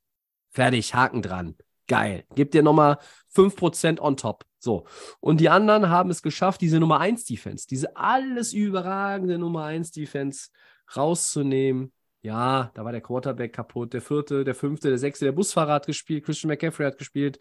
Der Großvater von Kyle Shanahan hat noch Quarterback gespielt. Egal. Aber du hast diese Defense rausgenommen und du bist die ganze Zeit auch in der Saison so ein bisschen ja belächelt worden, vielleicht von, wenn auch nur von wenigen Leuten, aber du bist belächelt worden. Ach ja, die Eagles, ja, die sind Nummer eins zieht. Aber was ist denn, wenn hier, äh, keine Ahnung, der und der heiß läuft, in die Playoffs kommt oder der und der in den Playoffs Ja, egal. Christian hat es gesagt. Nummer 1 Seed, das ist durchgezogen. Es waren, ja, es waren die Giants, aber den Boost, den sie auch nochmal haben, du hast es eben so schön gesagt, ist einfach beide Spiele zur Halbzeit schon entschieden gehabt. Die haben Gardner Minshew im Championship Game am Ende noch spielen lassen können. So. Ja? Der Boost ist vielleicht bei Kansas City noch ein Tick größer, weil du dieses Burrow Cincinnati Bengals Ding einfach jetzt geschlagen, also geschafft hast. Du hast die geschlagen. Ähm, aber ähm, ja, die einzelnen Mannschaftsteile können wir uns nächste Woche vielleicht nochmal äh, zu Gemüte ja, führen. würde ich sagen. Ja. Ähm, ich sehe ein knappes Spiel. Ich sehe tendenziell, es ist noch kein Gamepick, Freunde, aber ich sehe äh, Stand heute auch die Chiefs leicht vorn. Der Christian äh, sagt nichts, weil der sich an die Buchmacher hält. Manchmal glaube ich, dass er selber schon Buchmacher in Vegas geworden ist. Mm, ja, ich, ich würde einfach noch ein bisschen abwarten, Tobi. Ich will mich noch nicht zu früh festlegen. Man muss sich auch mal ein bisschen über das Matchup Gedanken machen. Man muss ein bisschen was lesen, ein bisschen was studieren. Man muss ein bisschen hören, was, wie ist, wie, wer ist wie fit, wie sind sie jetzt aus dem ähm, aus dem Spiel rausgekommen? Ne? Was gibt es noch für Verletzungen? Welche Leute fallen vielleicht aus? Welche Leute werden wieder fit? Und, und dann kann man sich in, ähm, so ein bisschen in, im Kopf auch überlegen, wie könnte das Spiel laufen? Was sind die, was sind die Schlüssel vielleicht? Ne? Du machst es ja auch mal so schön mit den äh, Schlüsseln zum Sieg für die Mannschaft. Ja. Dann, dann möchte ich erst ein Gameplay machen. Also ich denke auch viel darüber nach. Mir ist es ja wichtig mit meinen Gameplays. Ich huddel die nicht so einfach raus, sage ich jetzt mal so. So wie ich. Ja, wenn du mich jetzt so. Du willst mich jetzt provozieren, dass ich schon meinen Gamepick jetzt so wirklich final festlege. Nein, eigentlich wollte ich dich ähm, äh, provozieren, nochmal zu sagen, wie es denn so letzte Woche war mit den Gamepicks wieder. Ja, ich hatte einen richtig, du zwei. Damit bist du in den Playoffs jetzt 8-4 und ich bin 7-5. Ich kann da nur nochmal wiederholen. Also, wenn ich überlege, wie meine äh, Bilanz in der Regular Season war, äh, bin ich mit 7-5 ganz zufrieden in den Playoffs. Und jetzt, weiß ich nicht. Du kannst es, kannst es meinetwegen, also kannst es gewinnen, unseren, unseren Pick. Nächste, nächste Saison können wir ja irgendwie die Game Picks vielleicht, dann einigt sich die Layoff Game vorher auf äh, bestimmte Spiele oder äh, weiß ich nicht, eine Auswahl von Spielen. Wir tippen als die Layoff Game gegen die Hörer. Ja, und Hörerinnen. Das, ja, das ist auch mal ganz gut. Ne? Das wäre vielleicht auch mal eine ganz nette Variante. Hat uns der Piper schon mal vorge vorgeschlagen, aber war ich dann äh, zu faul und zu abgelenkt, um es umzusetzen. So, egal. Jetzt haben wir über dieses Spiel gesprochen, was wir nächste Woche nochmal ausführlicher machen. Wir können nächste Woche zum Beispiel auch noch ein bisschen über die äh, Randnotizen rund um äh, andere Clubs in der NFL sprechen. Oder vielleicht auch kredenzen wir euch vielleicht nochmal unsere Top 5 Super Bowls der Vergangenheit. Ja? Wir lieben ja diese ähm, Hitlisten und äh, die Möglichkeiten sind vielfältig. Ähm, auch wenn wir nächste Woche anders als in vielen der vergangenen Jahre in derselben Zeitzone aufnehmen werden und vielleicht sogar im selben Raum. Mal gucken. Das war äh, fünf Tage vor dem Spiel zuletzt nicht immer so, aber dieses Mal wird es so sein. Ähm, ja, gut. Christian, Four Downs? Jo, können wir machen. Soll ich anfangen? Ja, aber Die sehr Panthers haben einen neuen Head Coach. Frank Reich übernimmt das Kommando in Carolina. Gute Entscheidung der Panthers, Tobi. Also ich halte ihn immer noch für einen guten Coach, ja, auch wenn das jetzt in, in Indy nicht das gebracht hat, was sich alle erhofft haben. Ähm, Frank Reich war 1995 der erste Starting Quarterback der Carolina Panthers und hat dementsprechend den ersten Touchdown-Pass dieser Franchise geworfen. Ja, ja, diese Franchise ist noch nicht so alt. Carolina Panthers sind quasi die Memphis Grizzlies oder Toronto Raptors der NFL, wenn man so möchte. Und ähm, ja, ich finde die Entscheidung gut. Ich freue mich, dass er auch einen neuen Posten gefunden hat. Die einzige Frage, die ich mir stelle, warum gehst du wieder zu einem Team, was Probleme auf der Quarterback-Position hat? Dazu kann der Christian Ja, vielleicht noch. ja, ich scharrt find- ich schon mit den Hufen die ganze Zeit. Ja, ich finde ihn auch gut als, als Coach, aber genau diese Quarterback-Frage, die haben sie halt bei, bei den Colts nicht gelöst bekommen. Und er hat sie nicht gelöst bekommen. Das ist natürlich nicht nur der Head Coach dann, Quarterback, da, da spielt natürlich auch der General Manager eine Rolle, da spielt vielleicht sogar der Owner eine Rolle. Wie wird das Ganze angegangen? Ähm, ich hoffe, die Panthers haben da einen Plan. Also das kann gut Hm. sein, aber sie müssen sich was mit dem Quarterback überlegen und müssen da ähm, weggehen von dieser ganzen ähm, diesem ganzen Turbo, was sie gemacht haben jetzt in den letzten Jahren, ne? Mit Cam Ja. Newton, mit Baker Mayfield, mit Sam Darnold und, und genauso bei den Colts war es ein immer auf ein Jahr und dann nochmal hier und da. Nee, das, das bringt nichts, da müssen langfristige Optionen. Wenn man die findet, wenn man jetzt einen Quarterback draftet, den man entwickeln kann, oder man findet einen, einen wirklichen Starter, Mhm. dann kann das was geben auch. Ähm, ich halte ihn auch für einen guten Coach. Aber in Carolina ist ja trotzdem auch eine Menge Arbeit. Ne? Du hast McCaffrey auch weggetradet und muss mal gucken. Ich habe die Tage tatsächlich einen Teamvertreter der Carolina Panthers getroffen, kein Witz. Und äh, der sagte dann auch, Sam Darnold sah doch eigentlich ganz gut aus die letzten Wochen. Und dann habe ich nur so gedacht, äh, ja, Leute, es ist Sam Darnold. Also ich freue mich, dass ihr jetzt Frank Reich als Coach habt, aber ihr müsst einen guten Quarterback finden. Das Ja. ist sonst, das geht sonst in die Buchs, auch nächstes Jahr und das Jahr darauf. Und das Jahr darauf. Und das Jahr darauf. Ich Also, Sam Darnold. Ja. Nein, nein, bitte nicht. Werden sie auch nicht. Ernsthaft. Glaube, kann ich mir nicht vorstellen. Zweites Down. Ein weiterer Posten könnte bald vergeben sein. 49ers Defensive Coordinator Demico Ryans wird, wenn man so den Gerüchten Glauben schenkt, vermutlich der neue Head Coach der Houston Texans. Christian, eine spannende Aufgabe oder eher der falsche Posten für Ryans, weil ein Klammer auf, kompletter Klammer zu Rebuild ansteht. Was denkst du? Ja, schwer, schwere Frage. Also ich halte ihn für einen guten Defensive Coordinator, ob er auch ein guter Coach ist, wird sich dann erst zeigen. Es ist ja nochmal ein ganz anderes Aufgabenprofil, Head Coach als Defensive Coordinator. Du musst halt die, die Coaches aussuchen und musst die ganze Organisation führen. Du musst äh, mit den Medien noch viel mehr arbeiten und äh, ne, das große Ganze im Blick haben, während du als Defensive Coordinator dich natürlich viel mehr auf, auf die Spieler und den Gameplan und äh, ne, das Ganze kon konzentrieren kannst. Also ob er das gut kann, wird man sehen. Ich hätte ihn vielleicht noch lieber ähm, ein Jahr mehr als Defensive Coordinator gesehen, einfach um noch ein bisschen länger Erfahrung zu sammeln. Und ja, Mhm. bei den 49ers Defense Coordinator zu sein, ist halt schon geil mit dem ganzen Talent. Und bei in Houston Head Coach zu sein, ist halt eine sehr Weniger schwierige Talent. Aufgabe. Ja, es ist äh, eine schwere Aufgabe. Ich hoffe, er scheitert nicht daran. Vielleicht ist er der richtige Mann. Es geht natürlich auch ums Geld, ne? Wenn du da von Houston ein Angebot bekommst, das du nicht ablehnen kannst, ähm, aus finanzieller Sicht, dann machst du das vielleicht. Und auch wenn du dann äh, in zwei, drei Jahren gefeuert wirst und dich daran verbrannt hast. Aber ähm, ich würde, würde vielleicht genauso handeln an seiner Stelle. Es, es kann sein, dass es sehr lukrativ ist, aber eine schwere Aufgabe. Ja, ich hoffe, dass Houston nicht den nächsten äh, afroamerikanischen Headcoach ähm, verschleudert. Sorry, also Lovie Smith und David Cully, die natürlich auch aus einer anderen Generation kommen, vom, vom Alter her ältere Coaches sind und auch irgendwie man das erahnen konnte, dass sie vielleicht so diese Übergangscoaches sind, aber die Miko Ryan soll das natürlich nicht sein, wenn es jetzt wird. Aber ich hoffe wirklich, dass diese Franchise jetzt nicht da wieder irgendwie ähm, den dritten in drei Jahren holt und den dann auch wieder entlässt. Also weiß ich nicht. Also wir reden immer über die Minority Coaches und Hirings und oder, oder reden selten drüber, aber es ist halt auch ein Thema in der Liga. Ähm, prinzipiell finde ich aber, um aufs Sportliche zu gucken, es ist eine spannende Aufgabe, weil es gibt in dem Team einige gute junge Spieler. Es haben sich, auch wenn du wenig Spiele gewonnen hast, einige schon auch irgendwo äh, gezeigt, angeboten, dass man mit denen arbeiten kann. Naja, und du hast halt den Pick Nummer 2 und 12 in Runde 1. Das ist jetzt auch nicht so ganz unsexy. Da kannst du mit dem General Manager dich mal hinsetzen, wenn du unterschrieben hast und sagst, ah, guck mal, wir haben ein bisschen Zeit bis zum Draft. Was haben wir denn noch an äh, Cap Space jetzt hier? Oh, übrigens, Cap, ne? Cap Space, gutes Stichwort. Geht hoch. Welche Überraschung.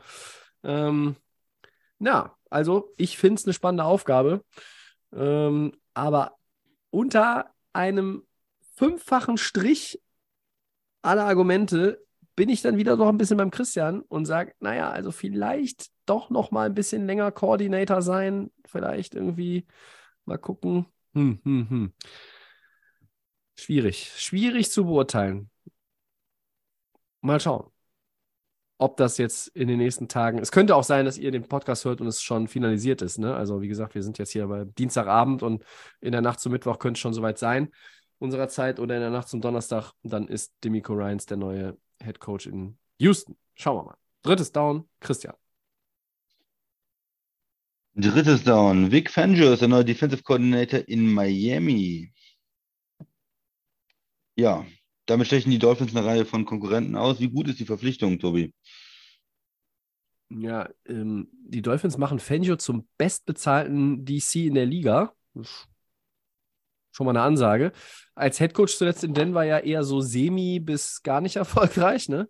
Und äh, als Defensive Coordinator seit Jahren ein Topmann, gerade ähm, in San Francisco und Chicago äh, tolle Defenses äh, zusammengebaut und, und geführt. Kriegt einen Dreijahresvertrag, ist 64, hat in der Liga wirklich auch schon alles erlebt. Ich finde, er passt gut zu den Dolphins und ihrer Defense. Und ist dann auch ein, nochmal natürlich ein sehr erfahrener Coach, der eine Ebene unter Head Coach Mike McDaniel ist und das kann auch McDaniel nur gut tun. Ich finde, das ist ein guter Move von den Dolphins. Muss ich sagen, Glückwunsch. Fangio als DC steht jedem Team. Was denkst du? Ja, guter Move. Ich meine, für die, für die, das Geld, was du für ähm, Coaches und ähm, Defense und Offensive Coordinator ausgibst, äh, zählt ja nicht zum Salary Cap. Das heißt, da kannst du auch irgendwo eine, eine Möglichkeit haben, andere Teams ein bisschen auszustechen und dir einen Vorteil zu erarbeiten, indem du da wirklich viel Geld für gute Leute ausgibst. Ne? Genauso mit ähm, auch ähm, Trainingsmöglichkeiten, Trainingsräumen und so, da kannst du schon irgendwie was machen. Miami ist sowieso eine attraktive ähm, Option für die Spieler, weil das ja auch kein äh, Tax-Income äh, gibt da. Die, die Deswegen Texas, ist Tariq ja da hingegangen. ja, äh, die, diese State Income Taxes und ja, von daher machst du das nochmal ein bisschen, wenn du jetzt einen guten Defensive Coordinator hast, machst du das natürlich auch für die Spieler nochmal ein bisschen attraktiver. Ja, also eine, eine, eine gute Möglichkeit. Also ich bin, finde ich auch gut. Wie gut ja. ist die? Gut. Viertes und letztes Down, wobei wir, wir müssen gleich noch zwei Sachen dranhängen, dazu kommen wir jetzt gleich. Geil. Also wir haben heute zum richtigen Zeitpunkt aufgenommen, muss man sagen. Ähm, viertes und letztes Down erstmal eigentlich äh, vom Papier her. Die Jets, Christian, wollen sich den Quarterback-Markt in der Offseason genau anschauen und dementsprechend sich auch mit Namen wie Derek Carr oder Aaron Rodgers befassen. Welche Überraschung. Äh, wie realistisch ist es denn, dass ein großer bzw. größerer Name nach New York kommt, aus deiner Sicht? Ja, ich halte es für ähm, relativ hoch, die Wahrscheinlichkeit. Äh, ja, die Jets äh, haben in den letzten Jahren wieder gezeigt, dass sie mit dem Draft von Quarterbacks irgendwo kein Talent, kein Händchen, kein Glück, wie auch immer, äh, haben. Und es ähm, deutet sich ja an, dass sie da was tun müssen. Sie haben ein talentiertes Roster. Man sieht eine Menge Talent durchblicken. Also sie haben andere gute Picks gemacht. Wenn sie keinen Quarterback hochziehen in der ersten Runde, dann ist das gut. Ja? Aber Quarterback ist es nicht. Und äh, von daher macht es natürlich Sinn. Nein, äh, ohne Spaß, macht Sinn auch für so einen Veteranen. Die gucken sich natürlich um. Wo habe ich denn eine gute Defense? Wo habe ich einen guten Corner? Wo habe ich gute Receiver? Was, wo ist ein bisschen was in der O-Line? Wo könnte ich hingehen? Und da sind die Jets eine der Optionen. Und das ist ein New Yorker Team, das heißt, da ist auch immer die Erwartungen hoch und die wollen natürlich auch die Star Power sehen. Von daher, so ein Aaron Rodgers, ein Tom Brady ähm, würden dem schon ganz gut stehen. Derek Carr ist für mich eine Nummer zu klein, ehrlich gesagt. Ja. Ich glaube nicht, dass die Jets mit Derek Carr in den Super Bowl kommen. Und das ist auch nicht das, was New York sehen will. Und wenn er da ein paar schlechte Spiele hat, dann wird er wieder niedergemacht, vielleicht auch schon von der Presse. Ein Rogers, der hat schon einen Super Bowl gewonnen. Äh, da ist das ein bisschen was anderes. Ne? Den, den kannst du nicht so leicht. Der ist, was, dreimal, viermal MVP mittlerweile? Habe ich die Über Übersicht schon verloren. Er hat, ähm, fast so viele MVP-Trophäen wie verlorene Championship Games. Ja, äh, hält sich ungefähr die Waage. Auf jeden Fall äh, ist, ist so ein Spieler natürlich äh, eigentlich für New York genau richtig. Erstmal zu Derek Carr. Der hat immer noch keine offizielle Freigabe von den Raiders für einen Trade. Ich glaube, die wird noch kommen, aber also die fehlt noch. Also, wenn Leute darauf warten, was passiert eigentlich jetzt mit dem? Ja, erstmal gar nichts. Und für mich ist Aaron Rodgers in einem anderen Jersey immer noch schwer vorstellbar. Muss ich einfach. Also, dieses. Ich habe das auch mal über Brady gesagt, aber dann kam das und man hat es auch früher bei Brad Favre gesagt, dann kam das. Aber es gibt so Leute, bei denen kann ich das nicht sehen. Ich hätte es bei Drew Brees dann irgendwann nochmal gesehen, nach Chargers und Saints, tatsächlich irgendwo in einem anderen Dress, aber äh, ich sehe diesen Aaron Rodgers Körper nicht in einer, in einem Trikot mit einer 12, was andere Farben als äh, grün, gelb oder halt sonst, wenn es das eine äh, Trikot ist, weiß mit dann, glaube ich, grünen Ziffern ist. Also ich sehe es nicht.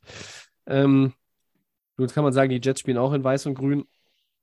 Aber, hm, klar gucken sich die Jets alle Optionen an. Also es wäre auch fahrlässig, das nicht zu tun. Wenn du Zach Wilson hast, der äh, lieber irgendwie die Mütter seiner dann Ex-Freundinnen äh, zum horizontalen Cha-Cha-Cha bittet, anstatt äh, sich mal ums, ums Alltagsgeschäft zu kümmern, was man als junger Quarterback gerade in dieser Stadt äh, auch tun sollte, tunlichst tun sollte um das mal, mal ganz schlechtes Deutsch zu verwenden.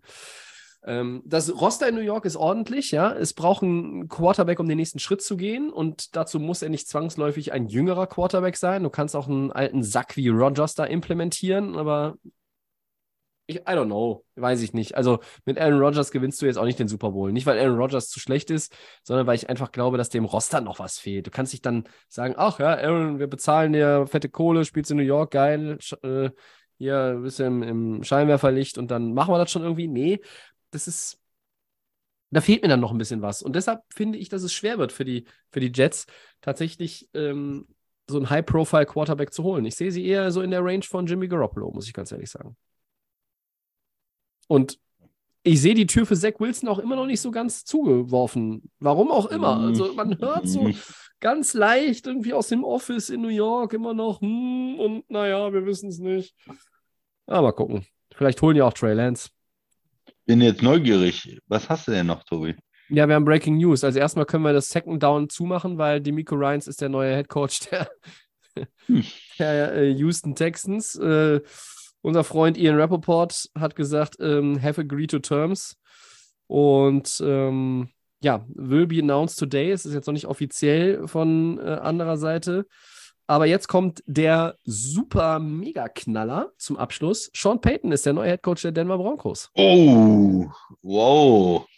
Er traut ja. sich das zu mit Russell Wilson, ja. Kam gerade reingeflattert und ich habe ja immer gesagt in den letzten Wochen, also eigentlich wäre Sean Payton wäre die Ideallösung, weil sie brauchen wieder einen Offensive-Minded Coach in Denver. Sie können jetzt nicht, können jetzt nicht mit der Offense und Russell Wilson, dem du äh, 480 Trilliarden Dollar in den Popo stopfst, kannst du jetzt nicht sagen, oh ja, wir gehen jetzt wieder mit so einem Defense-Coach und holen wir noch irgendeinen so Offensive Coordinator, Knilch, der dann da irgendwie die Nummer äh, in die richtigen Bahnen lenken soll. Nee, es geht nicht. So. Und die Compensation ist tatsächlich folgende. Denver gibt sein 2023er First-Round-Pick und den 2024er Second-Round-Pick für Sean Payton ab und kriegt dafür Sean Payton und ein 2024er Third-Round-Pick aus New Orleans. Christian, deine erste Reaktion. Ja, man hat das ja nicht so häufig, dass äh, Coaches getradet werden. Es kommt immer mal vor und da gehen auch First-Round-Picks über Man- die Theke. Man muss dazu sagen, er war ja nicht entlassen oder Vertrag ausgelaufen, sondern er stand in New Orleans unter Vertrag. Er Genau, hat von- sich ein Jahr Pause genommen und jetzt sucht er eine neue Herausforderung. Genau, von daher war es klar, dass es auch eine, eine, ja, eine Verhandlung geben muss und dass es auch eine, eine Draft-Picks geben muss, wenn, wenn er wechselt. Ähm, da gab es in der Vergangenheit ja auch immer mal Beispiele dafür, für so ähm, ja, berühmte, vielleicht berühmte Coaches, die, die gewechselt sind und dann auch ähm, Draft-Picks, äh, dass die Picks, die, äh, dass die Teams dann auch Draft-Picks äh, dafür bekommen haben. Ja, es ist, hilft natürlich den Saints bei dem Rebuild. Sie haben ja die ganze Zeit immer die letzten Jahre immer Geld in die Zukunft verschoben und Picks abgegeben für Spieler und gemacht und getan. Und irgendwann muss man natürlich auch mal wieder Picks sammeln, die Quarterback-Position vielleicht klären und äh, neu irgendwo neu starten. Und ähm, so, so eine Aktion hilft natürlich dabei. Ähm, für Denver ist es dieses, wir gehen all in für Russell Wilson, wir geben Picks ab nach Seattle, wir geben ihm einen Riesenvertrag und jetzt nochmal Picks abgeben für einen Coach. Das ist natürlich dieses, ja, wir sind schon drin und, und das ist ein bisschen Desperation auch vielleicht. Wir müssen, wir gehen jetzt noch weiter. Äh, wir, wir holen jetzt noch den Coach dazu und glauben, dass das funktioniert. Hoffentlich für Denver kann er Russell Wilson wieder auf ein höheres Niveau führen und, und dass er wieder besser spielt, weil den Russell Wilson, den wir dieses Jahr gesehen haben, äh, ja, mit dem Den will keiner mehr Playoffs, sehen. Ne? Ja, Sehe ich, das, sehe ich das richtig, dass der eigentliche New Orleans-Pick sowieso schon bei den Eagles liegt und die Saints Ja. aber den Pick der äh, 49ers an 30 bekommen? Dann ist das für Denver nur Pick 30, sehe ich das richtig? Müssen wir nochmal abwarten, was das äh, genau bedeutet, wenn ich das jetzt hier auf die Schnelle richtig ja, rausgefriemelt uns das habe. nächste Woche mal äh, genau das können wir nächste Woche ein bisschen ausführlicher nochmal angehen, dann werden wir auch mehr Informationen haben. Ich finde es ein super Knaller. Ich mag Sean Payton. Ich freue mich drauf, ihn zu sehen. Ich finde, Denver ist der perfekte Fit für ihn. Ich glaube, dass man äh, sich darauf freuen kann, dass er Russell Wilson, ähm, da wird nochmal der Reset-Knopf gedrückt und dann werden wir nochmal einen Russell Wilson. Ich lehne mich aus dem Fenster. Ich sage, ich sage, nächstes Jahr Russell Wilson kommt wieder in alte Form und vielleicht sogar in ungeahnte Höhen äh, mit diesem mit diesem Head Coach. Ähm, wenn einer das hinkriegt, dann Sean Payton. Und wenn das nicht funktioniert, Christian, dann können sie in Denver eigentlich den Laden auch abschließen, oder? Ja, dann äh, müssen wir ihn abschließen. Ich glaube auch. Ja. Und der Deal für Demico Ryans und, den, und bei den Houston Texans ist äh, wohl ein Sechsjahresvertrag. Boah, okay, das ist, das ist ein Commitment, ne? Das ist hart, eine ne? Menge Geld, ja. Ja. Das hört sich, hört sich vernünftig an. So äh, ist es, ist das, was, was man jetzt hier erst einmal hört, liest und sieht. Das alles als Breaking News noch auf mein Handy geflattert, äh, während wir aufnehmen. So ist das manchmal bei Delay of Game. Ähm, die älteren und treuen Zuschauer und Hörer werden das, werden das kennen. So, für alle, die, die tatsächlich zum ersten Mal zugehört haben und hoffentlich die ganze Folge sich reingezogen haben, sage ich äh, herzlichen Dank. Ähm, und wir können jetzt mal so langsam diese Folge beenden. Das war sie, Episode 254 von Delay of Game. Christian, merci beaucoup. Ja, sehr gerne, Tobi. Und euch vielen Dank fürs Interesse. Ähm, nächste Woche, ja, oder diese Woche muss man ja sagen, ist nur Pro Bowl. Ähm, lohnt sich eigentlich nur, weil die beiden Seiten von den Manning-Brüdern gecoacht werden. Also mal ein paar Videos von den Mannings ja. reinziehen, reicht. Der Pro Bowl, früher, früher war mehr Lametta am Pro Bowl, glaube ich. So, gut, dann äh, bereiten wir uns so langsam gedanklich auch auf den Super Bowl vor und wünschen euch äh, ja erstmal eine entspannte Woche. Sagst du nicht normalerweise noch, wo es den Podcast so gibt? Das, äh, genau, das kommt jetzt. Ja, manchmal variiere ich ja ein bisschen. So. Ja, den Podcast, das ist richtig. Christian, äh, Achtung, trink nochmal einen Schluck, bevor dein Einsatz kommt. Den gibt es ja wie immer, alle Folgen, auch diese gibt es bei Soundcloud, bei Apple Podcasts und bei, Spotify. so ist es, at Delay of Game NFL. Da könnt ihr uns schreiben bei Facebook und bei Twitter und bei Instagram ist es Delay of Game Podcast. Nächste Woche Episode 255 mit allem, was ihr wissen müsst und wie Paul Heyman sagen würde, dem Spoiler für den Super Bowl. Chiefs gewinnen. Ich, noch, war noch nicht der offizielle Gamepick. Ähm, ja, bis dahin, äh, macht es gut, wir sind raus. Ciao.